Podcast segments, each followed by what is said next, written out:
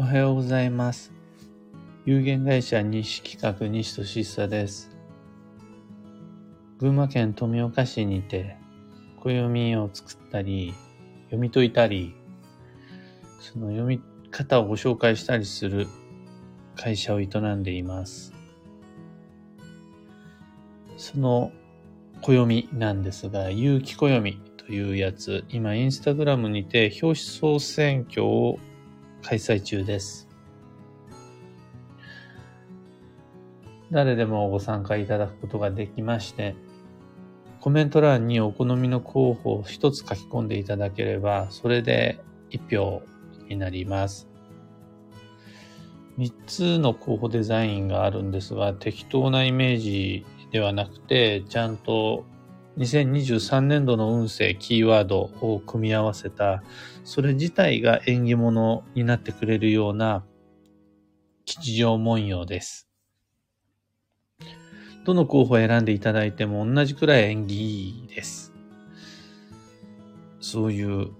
持っているだけで運が良くなるような、そういう暦を毎年作っています。じゃあどんなデザイン、どの系統で仕上げていくかっていうのを今、選挙で決めているのでご協力どうぞお願いいたします。さてさてさて、今朝の配信のテーマは、お彼岸の運勢と過ごし方です。少しお付き合いください。そもそもお彼岸とは、春分の日と秋分の日っていうのが、地球と太陽の位置関係から、まず最初に、この日、なんならもうこの時間っていう風に決まりまして、その春分秋分っていう点を中日中心とした前後3日間、合計7日間。それが春分と秋分で、え1年の中では2週間になるんですが、その期間のことをお彼岸と設定しています。これが運勢学的にも、あとは世の中の東洋西洋、えー今昔関係なくかなり特別な期間であり大切なタイミングになるのでちゃんと彼岸過ごせたらいいなっていうのが今日のテーマです。で、みんながちゃんと過ごしたくなるようなことを今から言えたら大成功です。春も秋もお彼岸というのは昼と夜の長さが等しくなる。陽と陰のエネルギーバランスが釣り合う。それはこの世とあの世のパワーバランスが均衡する。まあ、陰陽の世界が均衡するっていう1年で2回しかやってこない特別なチャンスです。そういう点、点というか、要所って実は春、夏、秋、冬、それぞれに点として備わっていて、春だったら春分、これ陰陽の均衡。夏だったら夏至、陽が極まるとき。秋だったら秋分、これも陰陽の均衡。で冬だったら冬至、陰が極まるタイミングっていう点が、実は春、夏、秋、冬で、それぞれにあります。当然、夏至や冬至もすごく大事で、世界のあちこちでお祭りが行われたりであるとか、冬至を起点とした過ごし方の変化とか、夏至だからと理由でやってくる暦の上での様々な切り替えっていうのがあるんですね。もちろんいずれはそういった冬至夏至という運勢もご紹介したいんですが、この点の中で春分秋分っていうおお彼岸の時っていうのが、1年に2回来る陰陽の均衡です。だから、その、陰と陽が均衡するこのタイミングの運勢はどうなのか。そこではどのような過ごし方をするのが良いのか。っていうのが大事になってくるわけです。お彼岸の過ごし方としては、みんなやっぱりお墓参りっていうのを昔から暦のお勉強なんかしていなくても、まあそういうもんだよねっていうふうに、暮らしのライフサイクルとしてやってる方、ご存知の方も多いと思うんですが、運勢としては、どういうのがお彼岸の運勢かというと、土曜と呼ばれる季節の変わり目の逆で、世界が比較的穏やかに安定しやすい期間です。季節の変わり目の土曜っていうのは不安定。冬至夏至っていうのは陽が極まる、陰が極まるっていうんで、まあ偏り。それらの逆で世界が安定する。良くも悪くも穏やかになる。こう平坦になる。均衡のバランスが整うっていうのがお彼岸の運勢です。その分、まあミラクルであるとか、その突破力、V 字回復みたいなのはないんですが、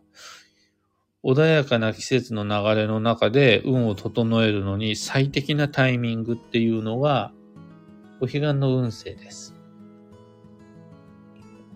そこでは、お墓参り以外にもおすすめの過ごし方っていうのがあって、いろいろある。お彼岸だからこれがいい。お彼岸だからこれをやってみてほしい。いろいろある中で、お時間の関係上一つだけ挙げるとしたならば、朝日と夕日の利用です。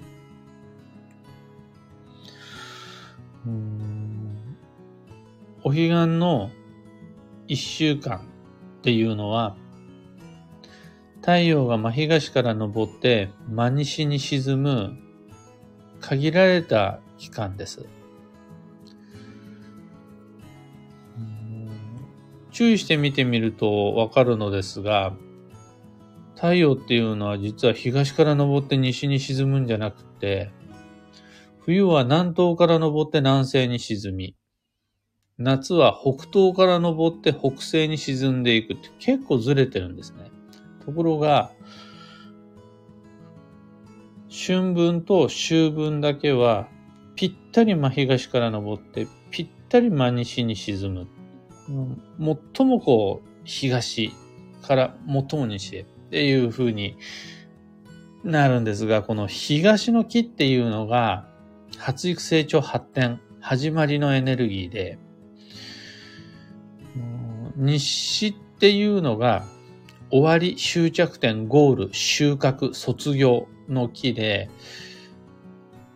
どちらもそれが太陽光と共にこうやってくるっていうのがとても縁起が良くて、そうすると日光浴ですね。朝日と夕日の日光浴を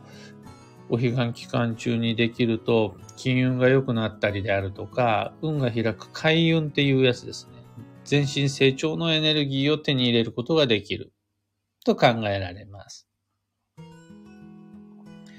まあ、ところが僕は、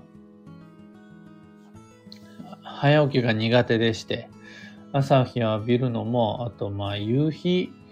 を、夕日の頃なんて一番仕事が盛り上がってる時だったりするので、ついつい忘れてしまう。だから、お彼岸だけは、ちょっと早起きしてみて、夕方に少し空を見上げてみて、外へ出て朝日を浴びる、夕日を浴びるっていうのは良いです。浴びるだけじゃなくて、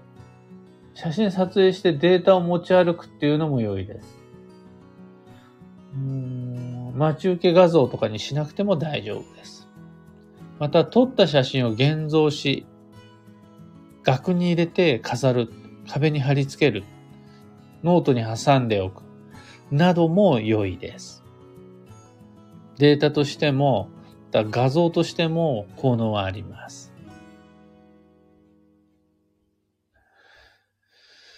うんなどなど。お彼岸っていうのが、お墓参り以外にも、朝日、夕日の日光浴もそうですし、運が安定する期間において安定的に仕事交際っていうのを進めていくであるとか、いろいろと頑張りどころっていうよりは、自分自身の運を整える期間として重要なので、有機暦の上では、わからないとは言わせないぐらいの勢いでピンク色に塗りつぶし目立たせてあります。一年に2回しかやってこない大切な期間として、じゃあお彼岸だからどこへ行こうか。お彼岸だから何をしようかっていう、まずはスケジューリングから意識してみると良いと思います。今日のお話そんなところです。最後お知らせを。えー有機暦2022、1650円で今、今日、明日、もう販売中です。ご委託店舗、ウェブショップ、メールオーダーの3つの手段でご購入いただけます。それら詳しくご紹介した窓口は、このスタンド FM の配信内容欄、配信内容を説明する欄にリンク貼り付けておきます。興味ある方は覗いてみてください。それでは今日もできることできるだけ自分らしく参りましょう。いってらっしゃい。